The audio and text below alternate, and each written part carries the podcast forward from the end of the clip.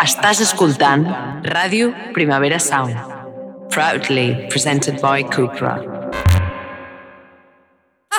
Oye Polo, amb Anna Polo i Oye Sherman. Tell you what I want, what I really, really want. Don't tell me what you want, what you really, really want. I tell you what I want, what I really, really want. Don't tell me what you want,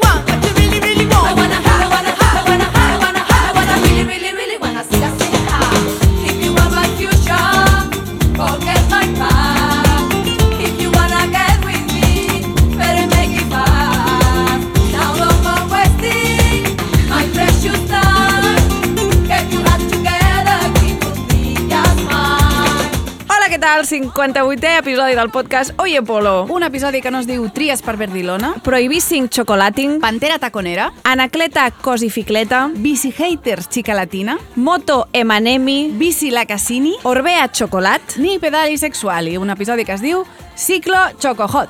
Som Oye Polo, un programa que fem a Ràdio Primera Sound, l'Anna Polo, que sóc jo. I la Maria Rovira barra Oyo Sherman, que sóc jo. Comencem. Comencem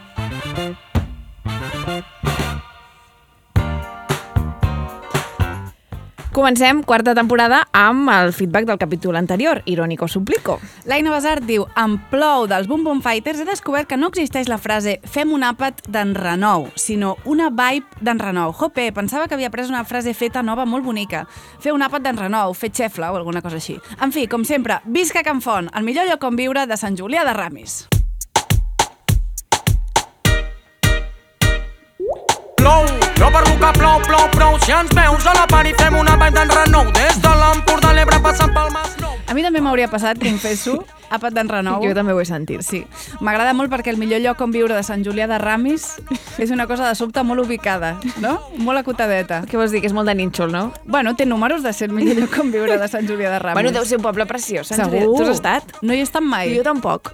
O sigui, no, no ho dic des de cap mena de prejudici. Vull dir, des de, si des de Can Font ens volen convidar a fer un monòleg, Mira, un direct o un directe. Un directe que és una mica, és una mica merder, un directe. Un monòleg primer Sí. i estudiem el terreny. venim. Venim. Venim. Mentrestant, la Carol diu Hola, xiques, com pot ser que tenint en arrels andaluses no hagueu posat cap cançó de les migues ni de Maria Pelae a servicio de tortilleria? No em crec que no les coneixeu. Són totes genials, però mínim hi ha d'haver mi amiga Antonia, la niña i mi tio Juan. A més, la Pelae acaba de treure una cançó amb Melody. Ja que estem, també vos diria que cal posar La niña de les trenzas de Marisol Bizcocho, superbonica. Ah, hosti, i la del Grillo, que parla de modernes, molt bona. Dicen que hay un bar en la esquina que va, que solo van chicas, que solo van chicas, arba, arba de la esquina. Dicen que hay un bar en la Ja les tens totes, Carol. Quanta feina, no?, que ens han posat de sobte. Falta mi amiga Antònia, la niña, mi tio Juan, tota la família. vaya trupe, no? Sí, sí, el... Alberto. El papa, la Cari... La Cari, Alberto... Tothom, tots tothom allà. posarem. El musical d'Oye Polo va, va creixent. Bueno, ens heu enviat per Instagram, Twitter, Terra, Mar i Aire l'existència de l'humorejo, que és humus de salmorejo, jamos de salmorejo. Sí. Ja, ja. Sí, l'hem rebut. Rebut. Eh, intentem entre totes passar pàgina. Sí. Si us plau, fem-ho Vinga. fem juntes. Gràcies.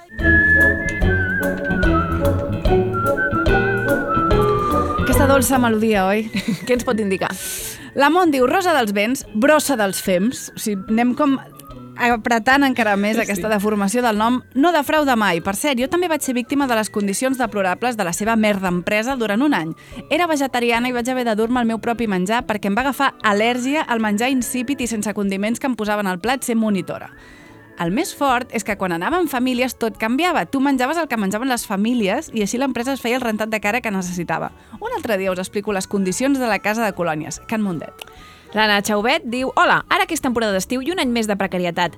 En el món del lleure m'agradaria fer una advertència a tots aquells joves que estan contemplant treballar amb Club Elements, la competència de Rosa dels Fems. Considero que s'estan dient moltes veritats en aquesta secció del podcast i crec que Club Elements encara es mantenen massa a l'ombra per com de malament tracten els seus treballadors i per buscar el perfil Elements basat en l'abús de poder i xoc d'egos entre monitors. Tothom que ha treballat amb Club Elements té una desgràcia a explicar. Fugiu si podeu i fem-nos un favor i estalviem-nos el tràngol. Fem-ne difusió i compartiu surrealismes de l'empresa. Gràcies per la feina que feu. Amb les amigues hem pensat que només se'ns escoltaria aquí.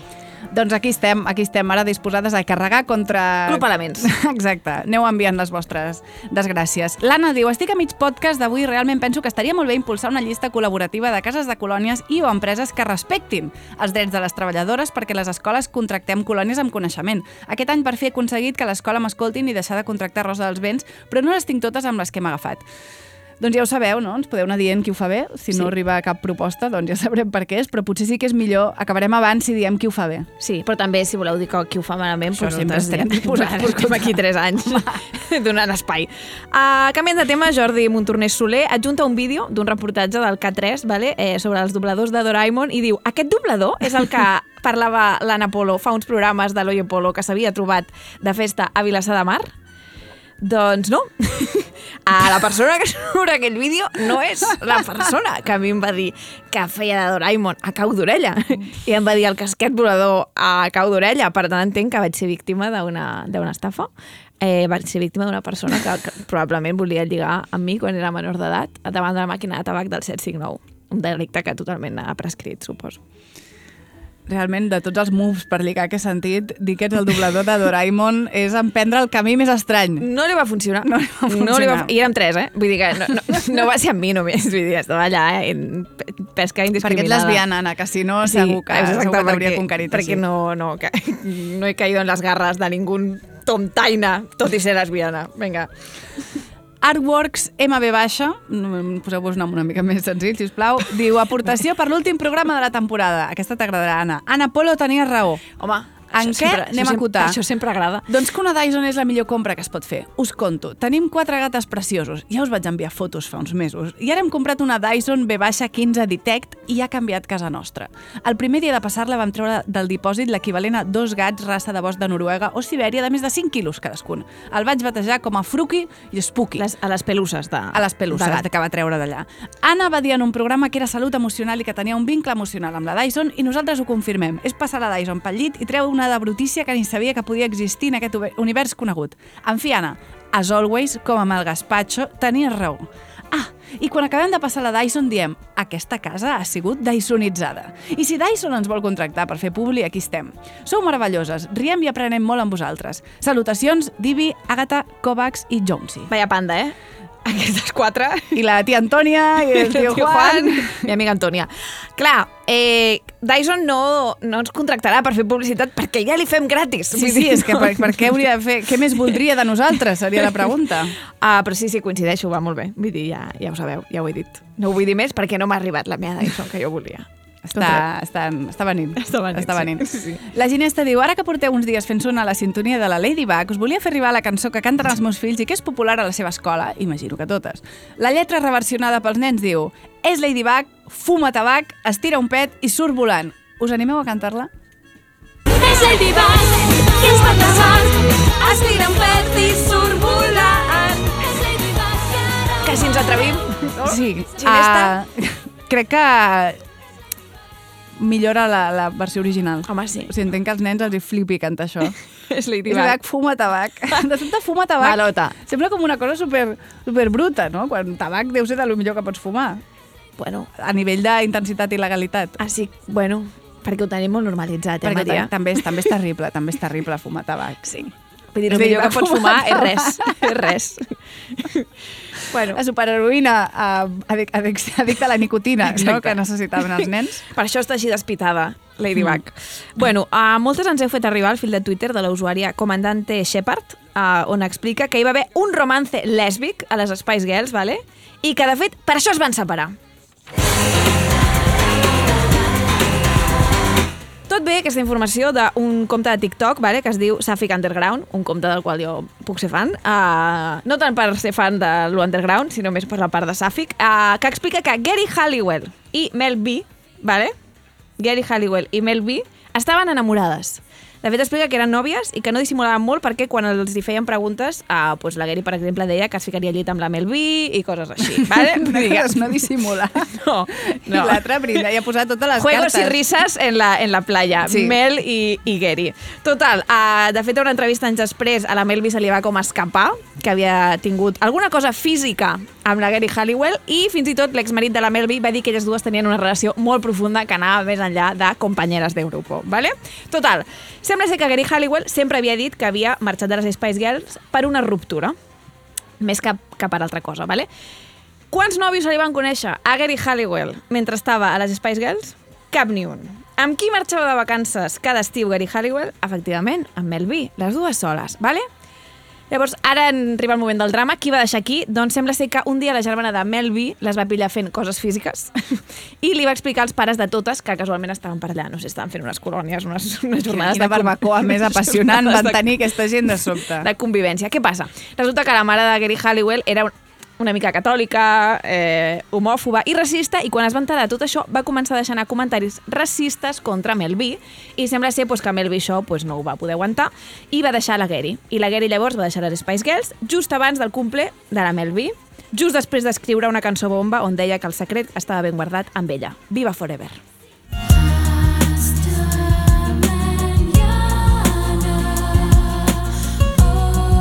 Déu-n'hi-do, quin, quin mal ha de fer això, no? Hasta mañana, always be mine. Això és lo que reza. Viva Forever! Bueno, animem... Hi ha una persona que sí està contenta, no, no, no ni Mel B ni Gary Halliwell, però Undercoy diu l'episodi surt el dia que faig 30 anys. Un detallasso. Home. Està tot pensat. Undercoy, moltes felicitats. Nosaltres sempre estem al quite. La Lídia diu, hola, sé que esteu de vacances, però us he de dir que m'encanta escoltar la llista de Tu Problemàtic Bebé.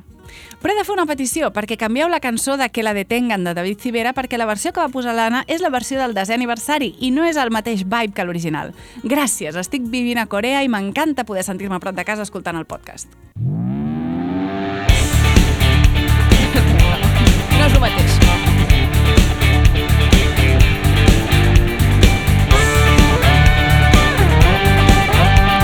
Aniversario. Maldita sea la noche. M'encanta quan ve gent com molt més extremista que, que tu, a nivell de pop espanyol. Bueno, no em vaig adonar, evidentment, que estava posant la versió décimo aniversario. Vull dir, el que estava fent jo era, era posar la primera que vaig trobar perquè segurament estava fent aquesta llista i 800.000 coses alhora, que és el que em sol passar. Uh, un oient que vol romandre a l'anonimat diu Respecte a haver sigut mai estafada, trobo que va ser molt valenta explicant-ho, Maria, i com que em va fer riure tantíssim, m'he decidit a compartir la meva humiliació. Era un temps en què estava buscant feina i passava els matins a casa els meus pares. Havien trucat ja uns tres cops els de Microsoft parlant en anglès i dient que teníem un problema, i jo els penjava. Un matí em van pillar depressiva de no trobar feina i vaig dir, va, enllesteixo això i per fi faré alguna útil. Total, un home en anglès amb accent indi em comença a explicar que hi ha un fallo de seguretat al nostre mic- Microsoft i em va guiant per l'ordinador entre executats i pàgines d'aquelles que semblen codi complex. Jo què sé. Òbviament jo tinc dubtes i desconfio, desconfio, però ell em va dient que trust me, trust me, em fa descarregar un programa i el següent quart d'hora som ell i jo discutint de si em fio o no em fio d'ell. No sé com, però me l'acabo descarregant. Em suen les aixelles a saco de la por, però segueixo fent-li cas. El programa resulta ser un d'aquells en què li dones permís a un altre perquè ell controli el teu ordinador. Començo a veure que es mou el ratolí i el teu comença a tocar coses de l'ordinador i em cago. Tot i així, encara aguanto suficient com per arribar a obrir Gmail i crec que vaig posar la contrasenya i tot davant seu, amb els puntets, clar, però en fi. Aguanto dos minuts més i quan ja salten totes les alertes corporals i ell dient-me que trust him, i jo veient l'ordinador funcio- funcionant a la seva voluntat, li penjo i tanco l'ordinador de cop. Humiliant. Vaig portar l'ordinador a l'informàtic que em va dir que m'havien posat no sé quins virus. Per sort, me'l vaig poder arreglar. I després vaig haver de canviar totes les nostres contrasenyes perquè hi havia hagut, surprisingly, una intrusió maligna. En fi, em vaig sentir pringadíssima i no em considero una persona tonta, però la barreja de sentir-me inútil i d'innocència van fer molt de mal. Després, explicant-ho a la meva parella, el primer que va fer va ser buscar a Google estava a Microsoft i sortia a la primera entrada de Google, tal qual tot m'havia passat a mi. A partir d'ara, qualsevol cosa sospitosa ho busco a Google i això m'ha salvat d'una o dues estafes posteriors, per si pot ser útil.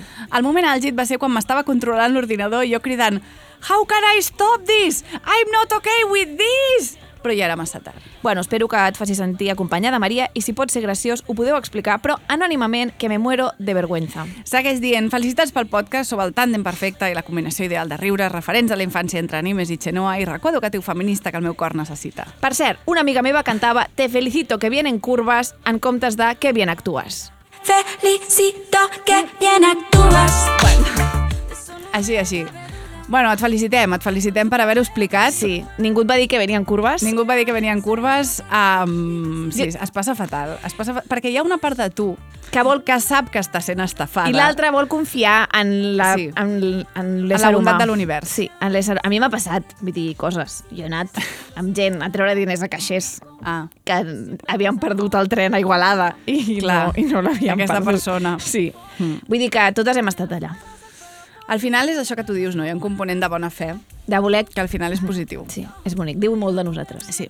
Més que Això sobretot. tot. No som, no som tontes. No, no, som bones persones. Som molt bones persones.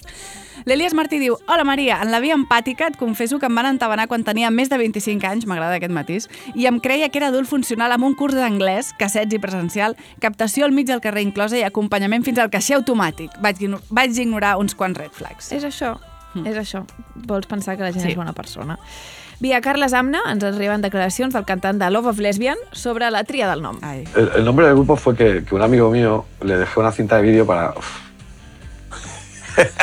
para que me, bien, me grabara una peli porno. de- bueno, había escenas de lésbicas, digamos, y no me di cuenta que era el vídeo de mi bautizo. Un drama muy serio. Sobre- Irrecuperable. Bueno, sobre todo el, este domingo en el cual mi madre pues dijo, ay, vamos a poner la cinta del bautizo de Santi. Y nos, no daba crédito. ¿En serio? Bueno, son cosas que pasan cuando, cuando vas más quemado que el palo de un churrero. ¿Pero por qué le diste? O sea, a tu amigo le das en la que ponen la etiqueta, porque seguro que ponía. Es que lo ponía, es que lo ponía. Es que fue deliberado. Y a raíz de ahí ya os llamáis Love of Lesbian. Sí, vale, ahora te lo voy a decir, es mentira todo. ¿Sí? Sí. Es que me sabe muy mal porque, porque lo va, seguramente lo- mi madre va, va siguiéndome y, y no, quiero recordar este momento. A lo mejor ocurrió. A lo mejor ocurrió. No li ve d'aquí la teva mare, Santi. Mira que ens ho havíem estat a punt de creure, eh, Santi? En cap cas semblava la pitjor anècdota de la història, La Maria als 3 segons és mentida. dissenyada per, que, per rebre més casito. Aquest nom... Perquè no té com explicar Putre. el nom. No té, com a, o sigui, clar. no, té cara de sortir i dir soc idiota i llavors pues, ha d'inventar aquesta basura d'anècdota. Totalment. Uh, seguim. L'Anna Fando diu Olius, faig arribar un altre cas d'escoltar malament una cançó. M'està passant cada cop que escolto la cançó de Les Babies, de l'Aitana. Cantava Quiero bailar, però no toda la noche, en comptes de Quiero bailar perreando toda la noche. Em semblava guai el to disruptiu de la proposta de l'Aitana, que es desmarcava de les típiques cançons del verano, però al final era el meu subconscient cremat de tot l'any que està pensant en les vacances d'agost i en descansar com a propòsit absolut. Què sou més, de perrear tota la noche o de diversificar entre bailoteo i apalanque? Una abraçada. Quiero bailar perreando toda la noche. A mi ara m'ha convençut, eh? M'ha convençut No, totalment. Quiero bailar, però no tota la noche. Aqu- Aquesta R, no? Doble. Jo no la sento tant. Mm, És que s'ha dir que aquesta cançó està molt mal encabida. Perquè Quiero bailar perreando toda la noche, amb aquest accent Sí. a la E, no té cap mena de sentit. No, realment no. Vull dir, jo estic en contra d'això des de que va sortir aquesta cançó. Aquesta cançó està molt bé, però aquesta part a mi em posa molt nerviosa. Mm. Tu què ets més, Maria? De, de bailoteo i apalanque? O... Home, jo no aguanto tota la nit ballant. Jo han d'haver-hi circumstàncies màgiques. En, no, no substàncies màgiques, sinó circumstàncies màgiques en els astres. Vull dir que m'ha de pillar una nit com de molt bon humor i que tot porti cap a un lloc, però igualment tampoc aguanto tota la noche. Estic Però pensant. la típica que sempre, les festes sempre duren massa. O sigui, sempre me'n vaig abans i sempre estic cansada. Faig l'última birra ja mirant dient aquí està tothom molt on fire. Pues si tu fas vaig. això, imagina't jo, que sempre me'n vaig dues hores abans que tu, jo no sé en quin moment abandono. Jo el moment àlgid. El moment àlgid. Quan tothom està bé, dic, mira, jo ara me'n vaig. Fins aquí. Em quedo amb aquest record i seguim. Um, Quina festa de ties. Bueno, eh, Sí, sí, això sí. som. Noemí Balaguer diu, per la saga de donacions, eh, i adjunta una notícia de l'Ara, no? diu, primera victòria de Grífols a l'Eurocambra per poder pagar els donants de plasma. Bueno, bé, bé, bé, no pinta la cosa. A més, Grífols, que no ha parat de guanyar des de que, no? La veritat és que no... Primera victòria, bueno, primera victòria eh, que s'apunta al marcador, no? Seria? Sí, sí. Veurem, veurem com evoluciona. Estaré atenta. Estàs atenta al cas, oi, com a Anna? Aquest... periodista sanguinolenta que sóc ara. L'emo- hemoperiodisme que Això, estàs portant. Gràcies, ho has dit molt millor tu. L'Helena Pedrola diu Parlareu de la pel·li Te estoy amando locamente i de la poquíssima presència que ha tingut als cines? Puc parlar, puc parlar. L'estaven fent al Florida Blanca, però ja no. Jo l'he vista. I és una pena perquè realment explica pues, una història real de la lluita del col·lectiu aquí a Espanya i és una pel·li que jo crec que ni que sigui per saber què va passar a un estiu dels anys 70, juraria, a Sevilla, doncs estaria bé que la veiéssiu. Quan la posin, on sigui que la posin, que la posaran segur a algun lloc. Perquè ara ja als cines ja està, caput. Bueno, sol passar, no? Sol passar pues, que les coses de Sí, sí. la comunitat LGTBI pues, són vistes com coses de nínxol i llavors pues, només ens acaben interessant a nosaltres, o això es pensen, i llavors pues, no tenen el mateix eh, bombo i empaque i mm. impacte que la resta de coses mainstream, pel que sigui. És un reflexe d'algunes coses que passen? Pues, probablement. Segurament. La Núria Pané diu, la meva àvia canta a la noche entera que no se entera. Noche entera, toda la noche entera. Hay una que... He de dir que jo, jo conec la Núria Pané i conec la seva àvia, eh, perquè la Núria és amiga meva, i em puc imaginar perfectament a la seva àvia cantant que no s'entera. Molt a favor de les àvies, dient rotut. És a dir, si s'inventen ja un número infinit de paraules, què no han de fer amb les cançons? Totalment. I ja Endavant. està, que facin el que vulguin. Molt millor. Una persona que es fa dir lab, lab com de laboratori, suposem, o labrador. Estic escoltant l'últim Oye Polo i després que la Maria expliqui que li diu Pierpaolo Pancholini a la cinta, recordo que jo ahir, mentre li feia petonets a la panxa a la meva gata, vaig pensar en panxa contenta amb el nom de Pancholina Jolie. Crec que havia de quedar dit. Sí, totalment. Estic super in love amb Pancholina Jolie, la Sí. veritat. I, de fet, eh, una persona que es diu Indepe Desgrasa Antiestètica va més enllà i diu en galego seria Panzoliña Jolie. No, és molt cuqui. És molt cuqui. La Maria Sala diu, la Maria fa molta feina normalitzant lo difícil que és ser adult funcional i fer coses d'adults funcionals. Moltes gràcies. Pot ser que sigui com mig ofensiu, aquesta Bueno. lògica que ha deixat aquí, la Maria Sala? Està en, entra en aquesta categoria. De Bueno. coses que et diuen amb bona fe, que et poden fer una Sí. mica d'il·lusió, però ara dius, ui, un moment. Però dura poquet la il·lusió. Quan arriba la comprensió Ah, sí. auditiva, com es diu? Comprensió oral. Oral.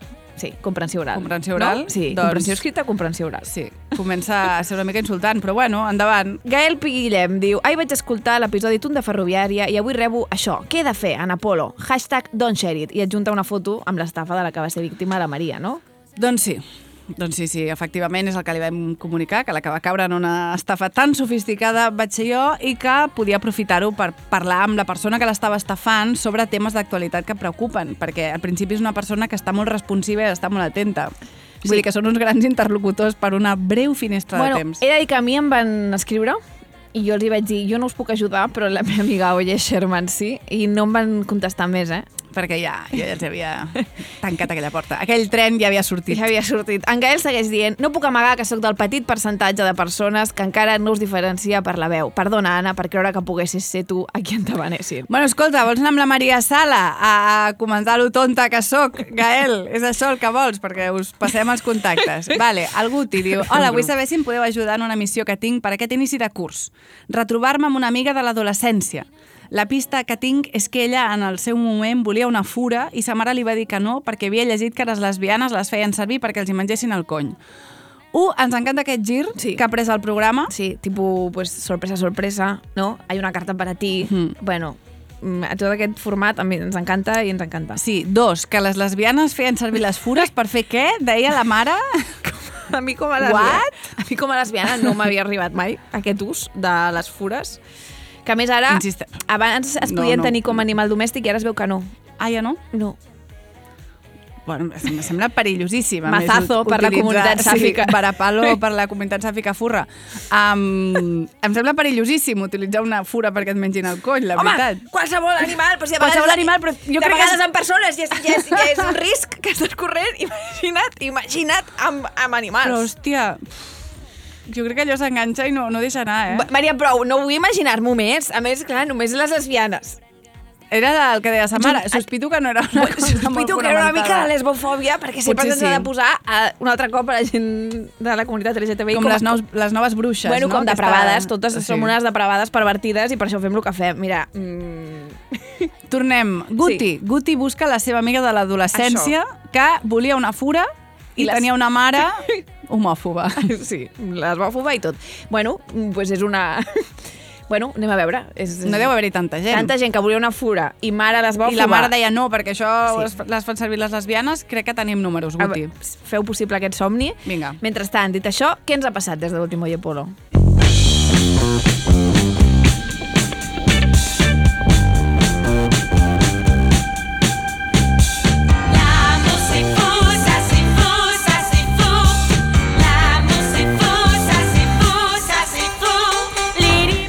Que traiem la l'ISO? Sí. Unes ballarines seves van denunciar que els valors que predicava no es corresponien al tracte que tenia a l'entorn laboral amb seves subordinades i ara té denúncies per assetjament sexual i per crear un ambient laboral hostil. Sí, uh, hi ha hagut gent que se n'ha alegrat i que estava esperant que l'Elisó s'equivoqués, no? per riure d'ella, dir-li hipòcrita i dedicar-li insults racistes i gordofòbics. Gent que ja era pues, grassofòbica i racista d'abans, però ara ha trobat la manera no, de seguir escampant el seu odi amb justificació. A nosaltres la veritat és que ens ha sabut molt de greu. Doncs sí, prevertim per la l'ISO i per tota l'escòria que se n'ha alegrat. Sí. Uh, Kangu diu, El Oye Polo, entre el copyright i la LISO, va acabar con la Macarena como sintonía. Doncs no és possible, no és possible, Cangu, perquè mm, la Macarena pertany a Sony BMG, per tant, tampoc la podem posar. Vull dir, quin estiu us penseu que hem passat? És que us penseu ara aquí que, que hi ha moltes cançons famoses i no, no, és que la, jo el que he pres aquest estiu és que Sony Universal ho diran tot, sí, sí. tot, tot, tot, tot, tot, tot.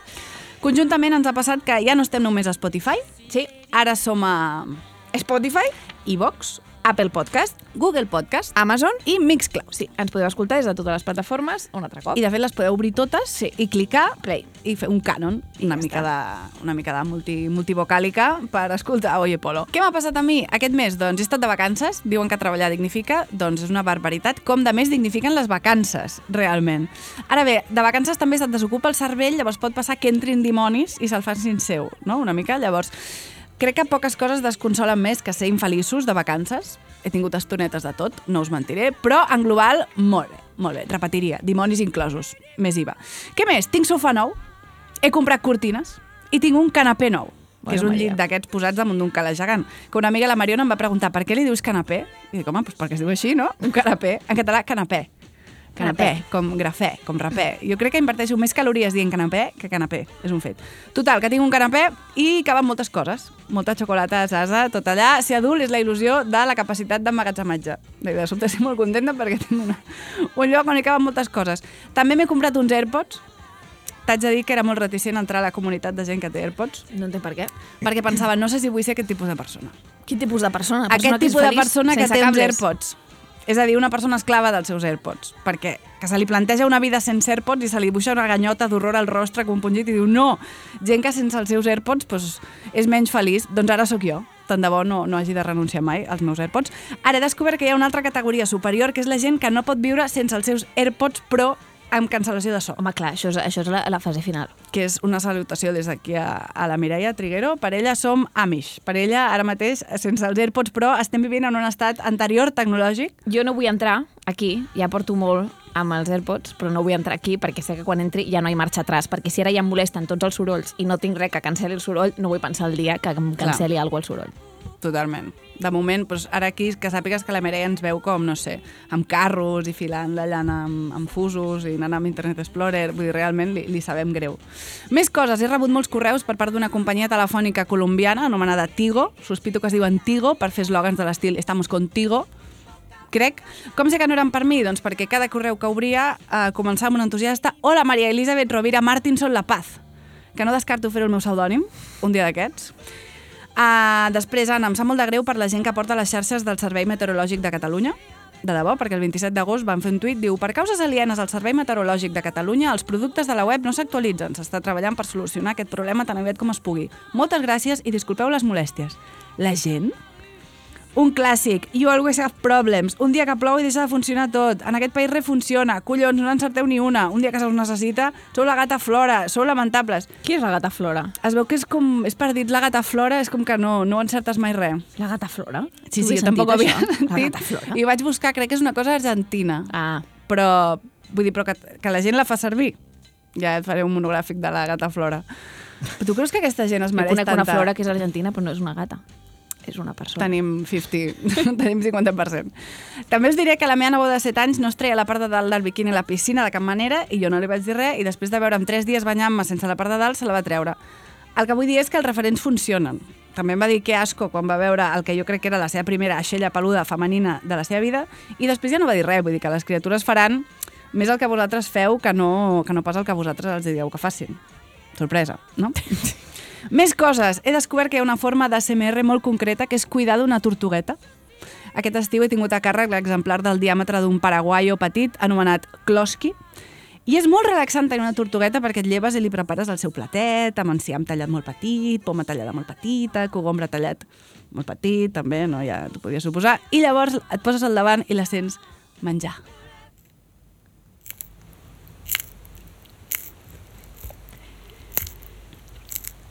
Tan vetusta, tan petita. Juràssic.zip. És que t'he de dir que mires tortugues, no? A mi tampoc, Anna, a mi tampoc. He estat Mm, cinc dies amb ella i estic totalment captivada. Embrujada. Totalment. o sigui, dura un minut i mig o així, que deixaré la Closqui rosegant per aquí, mentre continuo explicant que tinc la guanyadora claríssima de la rima forçada de l'estiu, que no sé si és un crim o una genialitat. La veu poètica està adreçant-se a una noia per dir-li que el noi amb el que està és una merda, que és un tema inèdit a la història de la música. Sentim. Muchas fotos de vacaciones por allá en Tulum Pero sé que tu cora no te hace turum turum Bebé, estabas perdiendo Arguments de pes. Home, eh, és una genialitat, no em cal que argumentis res. Perdó per avançar-me, però tu corazón Vacaciones hace- en Tulum, pero sé que tu cora no hace turum, turum. Sí, el que el Premi a Traducció Carol G resumiria com a aneu a visitar un lloc paradisíac però no t'altera el ritme cardíac. I ja sé que no parlem gaire de la nostra vida privada, Anna, però vull dir, ara i aquí al podcast, perquè tinc una relació estable amb HBO, en concret amb The Sopranos. Una altra sèrie que jo havia esquivat perquè em feia pal, i, i mira'm, estic... Si estic repassant tot, tot el- el- l'estudiant de Telecos, Starter Pack, o sigui, tot el... La teva conversió a home hetero segueix. Després anirem a Peaky Blinders, no sé. No, Maria. No, no, allà no, No, hi Peaky penso entrar. Blinders, aquí allà no hi penso planto, entrar. eh? Planta, planta, allà no hi penso entrar.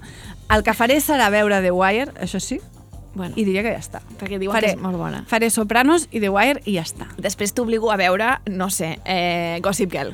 Oh, Sexo en Nova York, que no l'he vista mai. Bueno, Maria, per favor, pues Sexo en Però Nova tu creus York. que m'agradarà? Clar que t'agradarà. Tu què penses? Que no, No està... No, no, no, clar que t'agradarà. Sí, El tema, Anna, uh, crec que la, tinc, tinc un problema perquè m'atrau Toni Soprano.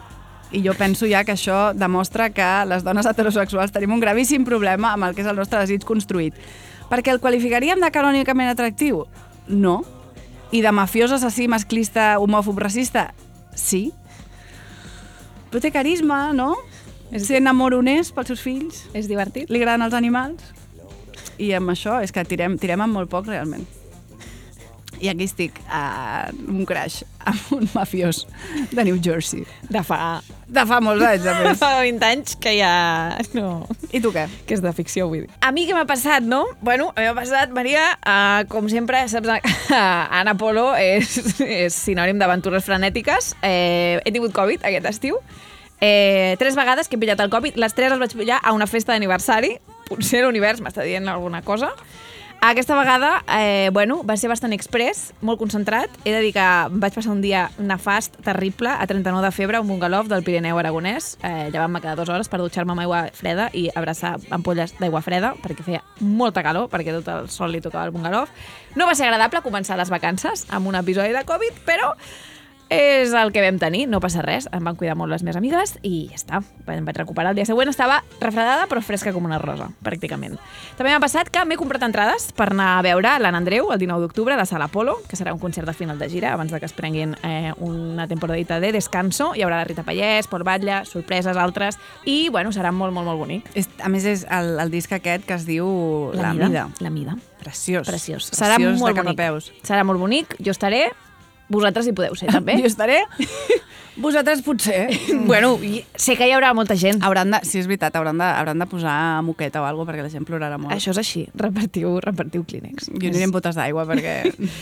Bueno, uh, sentiment, sí, sí. sentiment. Uh, què més m'ha passat? Em va arribar una notícia, que la, me la veu fer arribar moltes, a la qual cosa deu voler dir que alguna cosa estic fent bé, i és la següent notícia del 324 que diu Swifteratur, un curs universitari sobre literatura a partir de les lletres de Taylor Swift. I on s'impartirà aquest curs?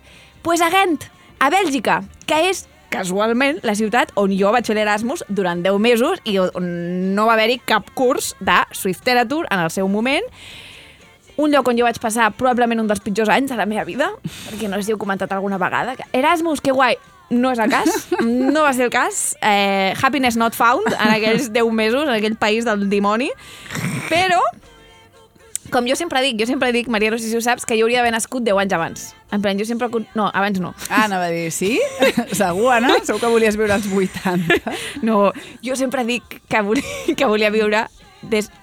Jo sempre dic que volia haver nascut 10 anys després, que vaig néixer massa d'hora, i això m'ho confirma. Perquè si jo hagués nascut 10 anys després i hagués fet l'Erasmus a Bèlgica, ara podria estar fent una assignatura de literatura de Taylor Swift, la qual cosa m'agradaria bastant. Què més? Un altre any que les festes de Gràcia em pillen per sorpresa, vale? porto bueno, 10 anys quasi vivint al barri i sempre són del 15 al 20 d'agost, però sempre cada any de cop dic, hòstia, estic a casa per les festes de Gràcia. Bueno, m'hauré de posar una alarma a algun lloc perquè realment no, no, hi, no hi ha manera. Això i Sant Badí sempre, sempre em pillen calces. Quan és Sant Badí? El 3 de març. Jo ho sé, Tu saps. però després Però no connectes. no connecto. No connecto. Aquest any va ser especialment bonic, molt especial, perquè tenia festes fins a les 3 i obres a partir de les 8 del matí. Ui! Amb la qual només teníem 5 hores de descans. Per tant, gràcies, Jaume, Pla d'Andressa. Mm, Oh. L'any que ve em, em penso posar una alarma, també com he dit. Què més? Home, m'ha passat una cosa que m'ha fet molta il·lusió, que és que m'han convidat a la nit de gent de merda. Què és la nit de gent de Epa! merda? Pues la festa d'inici de temporada de les de gent de merda. Eh, I quan dic que m'han convidat, vull dir que m'han convidat a actuar. Vull dir que serà una nit molt xula on, on hi haurà programa en directe, actuació de la Goliar de Parda, després actuació de la Ment de l'Herenda, que sóc jo, i un concert sorpresa, sorpresa, que no us puc dir. No us puc dir I no us diré. i no us diré, perquè no ho puc dir. Sorpresa. On serà? A Parell 62, Where Magic Get Real. Sí, sí, el 20 de setembre i ja podeu comprar també les entrades. Compreu entrades per l'Andreu, compreu entrades per gent de merda... Sí, feu allò de guardar guardar el número de De targeta. Va molt bé. Perquè, escoltant aquest podcast, potser haurà de comprar tres o quatre coses. Així només t'has de saber el número de darre- darrere i ja està. Clar. Ho tens tot guardat, allà la caducitat i tot. Però bueno, segurament el més important que m'ha passat i que tu ja ho saps, Maria, és que m'he anat a Nova York. To New York. It's been waiting for you. Welcome to New York. Bueno, welcome to New York. Uh, vaig caminar molt, és el que puc dir. Vaig caminar moltíssim, 20 quilòmetres el primer dia. Uh, em va sortir una butllofa. Jo pensava que les butllofes et sortien del roce. No, és l'airbag dels peus, vale? ho he pres. Després d'un traumatisme, els teus peus treuen una butllofa. Um, vaig caminar molt, però em va agradar molt, també. Només arribar, vaig anar al súper i vaig comprar-li una joguina a la Michigan, No. el qual demostra que sóc la seva esclava, perquè jo me'n vaig a l'altra punta del món. I de totes les coses que puc comprar, passo per la secció d'animals i veig com unes boles que brillen. I dic, esto a mi mi chiquita le va encantar? I comprat. I sí, li va agradar molt. Ara li, li raciono una mica perquè, perquè es dona una mica loqui. Ah, Perquè, sí? perquè brilla. Tant, tant d'èxit ha tingut. Bueno, sí, li agrada molt. És, és a dir, és el substituir és el substitutiu guai de la joguineta. La joguineta jo li dic que un tros de pòstit arrugat que li tiro per la casa i ella persegueix. Això és la joguineta, el que més èxit té. Però clar, aquest com que brilla, Clar. pues és molt millor, és molt millor. Uh, bueno, vàrem a Nova York, sí. És una ciutat estressant? També puc dir que sí. Vaig fer bastant una ruta Taylor-Coded. Pues vaig anar a Cornelia Street, no? ella hi viu allà, pues vaig anar a diversos llocs que tenen a veure amb ella, vaig anar a la seva expo, que era una estafa increïble, on només hi havia quatre vestits penjats seus i es projectaven videoclips. Si aneu a Nova York, no cal que hi aneu, us ho puc dir ja des d'aquí. Però què he fet jo allà, Maria? Aprofitant que estava a l'altra punta del món, no? Em podia empapar d'una altra cultura, diferent a la meva, amb la qual he estat en contacte molts anys a través de la cultura audiovisual, però al final diferent, no? pues a mi no se m'ha acudit una altra cosa que aprofundir en la discografia de Daddy Yankee. Sensual bebé, pon arriba la copa. Sigue sexy la ropa.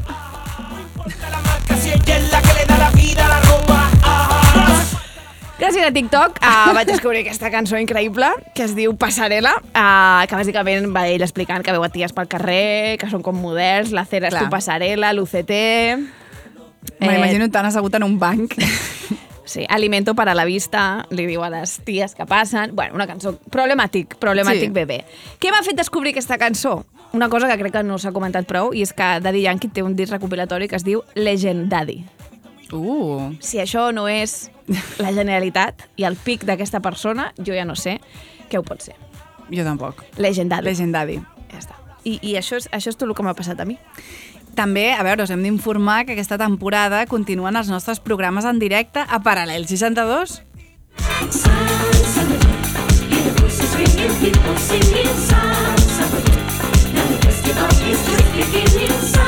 Ja us podem avisar que el primer serà el 4 d'octubre, En tenim moltes ganes. i a més és d'aquí res. O sigui, ja podeu comprar entrades i convidar a totes les famílies numeroses i marching bands que coneixeu. Sí, i l'última cosa que ens ha passat és que hem anat a un lloc, Sí, a veure, um, el passat dilluns 4 va passar una cosa molt important. vam preguntar a xarxes si algú endevinava què era i les respostes van ser diverses. Perquè heu gravat episodi, Perquè és l'aniversari de Beyoncé, perquè la Maria ha pro- ha provat el pràctic, lol, perquè és el Dia Internacional de la Nou de Macadàmia, entre d'altres. entre d'altres. Però no, La resposta és que vam anar a un concert de Carlos Baute.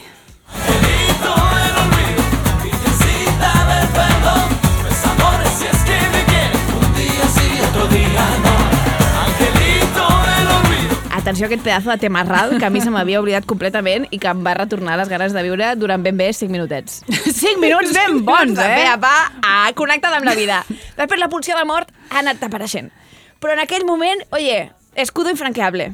Perfecte, està bé, està bé tenir-los a mà i anar tirant d'això. El cas és que ens vam assabentar per l'Adriana Soto que Carlos Baute tocava el 4 de setembre a la plaça de la Vila de Santa Coloma de Gramenet per les festes majors. I vam dir, aquí s'hi ha d'anar i s'ha de fer crònica cultural petarda. Total, que vam anar a Santa Coloma perquè més era gratis. Això és un gran factor que va tenir a veure. Sí. Eh, El concert va començar a mitja hora d'art. Sí, ell estava molt motivat, tot i que clarament era un context, entenem que modest, pel que ell està acostumat. Però és un professional. És Sí. un professional. Va parlar en català, va dir bona nit Santa Coloma, molts petons per tots. Sí, també va comentar que Juan Magán és d'aquí, de Santa Coloma, i va fer una vueltecita, perquè és veritat que ell la corporalitat la treballa molt. Moltíssim. He de dir que és de Badalona, mm, Juan sí, Magán. de fet, el públic ja va fer com un... Sí, va tenir, allò, aquest comentari va tenir una freda acollida. De fet, els seus moviments de cadera tenien molta més acollida que la menció a Juan Magán. Sí. A la que feia una mica un movi- moviment de, de cadera, la gent... Ah! Quan dic la gent ja sabeu a qui em refereixo. Té un passet molt interessant també, que és com un espasme de genoll cap amunt i lateral, Sí. com si estigués fent una mica de preparació física per jugar un partit de futbol. I una mica d'esgrima també, m'imagino, sí. no? Tor- Tortuga ninja, una mica tot, però bailonga. Bailonga. Sí. El 90% de les cançons van de follar, uh, per sorpresa de ningú, ¿no? En el buzón de tu corazón, nadie me lo ha hecho igual, dame un poquito más que me quiero descargar. Clàssiques metàfores, no? Que en Carlos et va, et va colant per allà. Um, els visuals que tenia darrere també els podem comentar. Era una mica una intro de Donkey Kong, una versió poc ambiciosa del Discovery Channel. No sé. Sí. És com si no, no les haguessin fet expressament per ell. O ha agafat d'una biblioteca de, de fondos de, Crec de concert, sí. no? Creative Commons. Uh, va haver-hi molta insistència per part seva amb el tema xarxes. Vamos a colgar historias, Santa Coloma, se lo están pasando bien, cántenla con nosotros y los que lo quieran colgar en Instagram, aquí estamos. Sempre ho, ho tirava com de passada. Sí. No? Com de, venga, os quiero, haced stories. Hi havia algú, Bueno, una aquesta vibe. sediento de fama. A veure, és una persona, podríem dir, una miqueta vinguda menys. Sí, ja va Has been, baixada. has been, que crec, he pres que en anglès es diu has been. No ho he pres a Nova York, ho he pres veient no sé quina Bueno, mira. xusta de vídeo. I jo ho he pres ara, ja, ja hi som tots. Um, sí, realment treballa molt el que seria el, el context físic dels seus concerts, molt moviment de braços, Molt. cap a la dreta, cap a l'esquerra, una mica aquagym sessions, Sí. i llavors va haver un moment que va separar el públic en dos equips i li va quedar una senyora al mig i s'hi va dirigir de la millor de les maneres. A esa señora hermosa que está aquí, ella tiene que decidir si se va para este equipo o si se va para este equipo. Solamente. Se va conmigo. Eh, Me gusta, me gusta. No, pero sería, vamos a dividir dos equipos. Equipo A o equipo de la derecha y equipo de la izquierda, ¿ok? Entonces usted se va para este lado o para este lado. Va. Ok, ahí conmigo. Hermosa senyora, ¿dónde va usted? Sí. Aquest és ell. És una nova cançó, ja està escrivint una nova cançó. Qui no ha volgut mai no, sentir-se en un creuer d'animacions? Doncs pues bueno, és que ell és el millor, el millor animador infantil, jo diria. Ahora hacer lo que yo les digo que va a ser muy fácil, ¿ok? Es pasársela bien, ¿sí? ¿Molt bé? A que se me escucha natural. Després va repetir a que se m'escolta natural. En català. I jo ja, però jo no cal que m'ho digui ni en català. I tal, sí. Tu estaves sí que et sí, era de la Maria. La Maria estava entregada. Entregadíssima. De sobte deia, te quiero Cataluña, muchas gracias, merci. Llavors, qué maravilla, amo esta tierra, me encanta, estuve paseando por esta tierra, enhorabuena por vivir aquí, us estimo, us estimo molt. Enhorabuena por vivir aquí, a mi això encara no m'ho havien dit mai. No, com si fos mèrit teu. O sigui, Sí, sí, sí, no, no és mèrit meu. Has no, nascut he, aquí. He paregut aquí.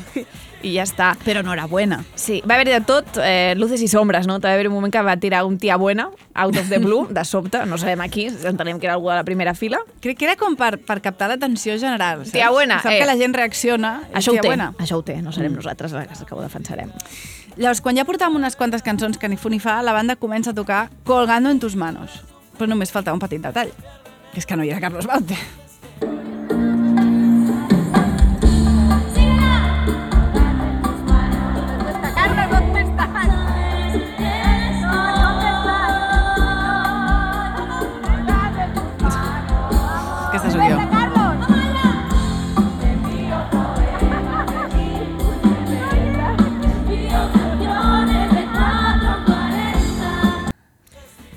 Clar, llavors, quan ja porta, portem bueno, mitja cançó, cantada per Helena de Cádiz, que era la seva cantant, no us va voler dir el cognom, només va dir esta és Helena de Cádiz. Com una, una aristocràcia. Sí. Llavors apareix el nostre protagonista. ¿Cómo van a cantar esa canción sin mí? No puede ser. ¿Qué pasó? Se, se ha venido arriba con los aplausos, los críticos, increíble. Increíble, ¿no? Pero aplausos porque lo hace espectacular, que eso, ¿ok? El vodevil. Pero esa canción yo la quiero cantar con ustedes, ¿sí? Mamá, Carlos. Pero después. Però després. Que, bueno, el tio sap que és el millor que té, colgando tus manos, i ho ha volgut allargar i fer dues vegades. Vaig sentir una mica com quan era petita estava amb els titelles de no, està darrere, està darrere, bé, Carlos no està, no sé què... Però bueno, va funcionar. Podem dir que Marta Sánchez canta millor que Helena de Cádiz? Això és cert. No passa res. No passa res. També en un moment va dir que la lluna estava preciosa. La major part de la plaça no la vèiem. Vull dir, jo em girava i no la veia i vam arribar a pensar que ens estava trolejant, perquè és molt bromista, la veritat és que és un guassón. Però no, quan vam sortir d'allà estava la lluna a Santa Coloma i la veritat és que sí que estava molt bonica. Estava preciosa. Vam, fact-checking, Això és fact-checking. així. El César, lo que és del César. El tema és que no va trigar gaire a treure el tema de a ver qué mujer quiere subirse aquí. Però no era qualsevol mujer, Maria. Va posar una condició. La primera tiene que ser soltera. Y la segunda no puede ser mentirosa. Wow. Se está poniendo complicado. Vamos a ver. ¿Dónde están las solteras? ¿Dónde están las solteras? ¿Dónde están las solteras? Mentirosa la mentirosa. Ustedes sí son mentirosas. Que és que això jo m'ho havia perdut perquè jo vaig anar al lavabo. Ah, això no ho vas veure? Jo vaig, sí que vaig sentir lo de no pueden ser, tienen que ser solteras, no pueden ser mentirosas. Però aquest ritmazo, El ¿dónde moment están las batucada, batucada, ¿dónde están las Crec solteras? que l'única batucada que m'ha agradat mai. En tot això jo estava eh, obrint-me camí entre la gent i una senyora, com a veure que jo en, avançava amb tant d'ímpetu, em va dir, ¿vas a subir? No, ara, ara. Ara voy a... No, senyora, soy lesbiana. Déjeme. Um, sí, sí, jo em vaig sentir, no sé, afortunada de poder, poder viure a Carlos Baute utilitzant una orquestra per presentar on estan les solteres. I després d'aquest inesperat desplegament vam tenir un petit moment de stand-up comedy. Al lado del marido. ¿Te imaginas? Tu mujer y ¿dónde está la soltera? No, a mí me pasa con mi mujer cuando ve Chayanne. Menos mal que solo con Chayanne. Solo con Chayanne. Solo con Chayanne. bueno, és que és un guassón. Sí, sí. I això es va poder comprovar quan vam analitzar a fons la seva figura. Però no ens despistem, no ens despistem, anem al tema que interessa a Carlos Bauté. No, no, en serio. ¿Quién quiere subir aquí conmigo? Venga. Tú te lo ganaste porque tienes rato gritando. I clar, és que realment tenia gent molt convençuda davant. I finalment va arribar el moment, vam veure The Man, The Legend, Carlos Baute pujant fans a l'escenari com jo posant nectarines dins del carro. La rayita sí que se venga, que estaba ahí gritando. Bueno. ¿Tú quieres subir conmigo? ¿Sí? Vente para acá también. Sí, vente para acá. Yo también. Sí, tú, tú, tú. Ahí estamos. Bueno, esta canción habla. Habla de. En los momentos en que las mujeres nos ponen de muchas maneras, pero a veces nos ponen tiernos. Dice así. Y las que se suban, que vayan viniendo aquí conmigo. Bueno, sort que es posa a cantar Me pones tierno, no? Mm, I no, mm, jo què sé, dame, dame, dame d'eso, dame más, que seria una mica més violent, tenint en compte el que vam viure després. No? Total. Al final també va tenir el seu moment per posar-se polític. Que resulta que lamentablemente en Venezuela yo no puedo entrar por la dictadura en la que vivimos y llevo 13 años sin poder entrar a mi país. Así que por eso ya hice eso. Sueño con volver. Muchas gracias, hermosa. Como todos los venezolanos soñamos que esas lacras de allí salgan pronto del país. Però no us penseu que va durar molt l'acció política. Uh, no va trigar gaire a canviar de tema, perquè li interessa realment ell en aquesta vida, que són les xatis i l'activació dels xacres 1 i 2 a través de les xatis. Atenció a una classe magistral de lloar les mujeres que havien pujat a l'escenari amb alegat feminista amb introducció de la següent cançó. Oye, aquí la cosa candela, ¿eh? Ah, o sea, increíble las mujeres que se subieron aquí. Aplausos para ellas, por favor. Una digna representación de la mujer. Yo desde que he sido padre, cada vez admiro más y amo más a la mujer. Así que gracias mujeres por existir, gracias por darnos la vida, gracias por, por todo lo que hacen por nosotros. Así es que nosotros le tenemos que dar todo a ustedes, todo el cariño del mundo, los detalles. Hay que llevarles el desayuno a la cama, señores, como se merecen esas mujeres. Eso lo, escribí en esta canción y muchos tipos me empezaron a parar en la calle y decían, oye Carlos, deja de estar diciendo esas cosas que ahora mi mujer quiere que yo le lleve el desayuno a la cama. Eso está bien, señores. Eso es bonito hacerlo. Como mínimo, pasado mañana le llevan el desayuno a la cama ustedes van a ser felices y ella también. Con detalles como eso. ¿Quién les quiere como yo, Santa Coloma? Un, un, tot un detall, no?, que compensi tot el que han fet les dones, així, en general, per ell. Con un desayuno en la cama, que és com un vale, ens fa un vale regalo, al Carles Baute, per portar desayuno a la cama, que haig de dir que és un concepte que sempre m'ha fet repelús. De molles al llit, és com d'hospital. És que no, o sigui, és que no és, Albert que, que no és veritat, que està molt bé esmorzar al llit. Ah, ara, ara t'ho has guardat, eh, per dir-m'ho? Home, crec que m'ho he guardat. Punt 1, això ho hem parlat. Vull dir, fa 6 anys que, que, que som amigues i tenim... O sigui que això ho hem parlat segur. Jo això no me'n recordo. Clar, que tu ja O sigui, m'ho havies jo dit que, clar, tu- que no que jo t'havia fotut la torre amb això, sí. Jo, clar que t'he dit que a mi Sí? m'encanta esmorzar. Bueno, a mi m'agrada menjar al llit. A mi m'agrada fer tot al llit. Jo treballo al llit, jo faig tot el que es pot fer al llit. I llavors, menjar, endavant. I un esmorzareta al llit, doncs per què no?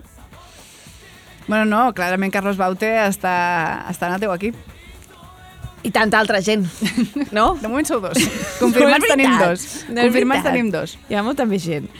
Quina és la última cosa que us esperaríeu sentir a un concert de Carlos Baute?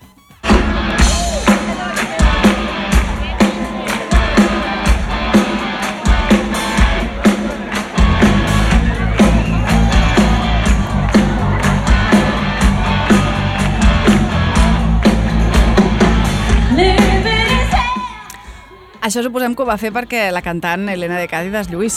Sí. És un tio generós al final. Sí, al final sí, és generós. I després, uh, quan va sortir al final de Highway to Hell a cantar ell una mica, uh, es va posar a fer veure que More Than Words d'Extreme era seva. Una broma que a la Maria la va fascinar. Està documentat.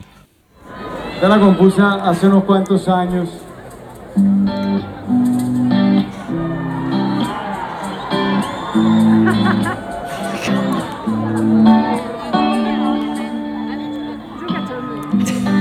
Broma, broma. Sí, sí, uh, va conquerir així. Estem amb Toni Soprano i Carlos Baute. Està subjugada ja. Ta- També et diré, sort que va tocar Highway to Hell i que va fer brometes, perquè va cascar cada, cada xurro de Bueno, tema. bueno, que és la seva discografia, Maria. Ja està, ja està. És que al final no li he pidat peras al Però bé, olmo. però a veure, el moment més esperat, Sí. com va tocar Colgando en tus manos. Envío poemas de mí con mi letra, envío canciones.